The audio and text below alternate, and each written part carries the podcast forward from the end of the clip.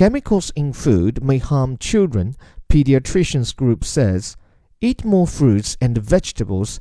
Don't put plastic containers in the microwave or dishwasher and check recycling codes to reduce exposure to chemicals.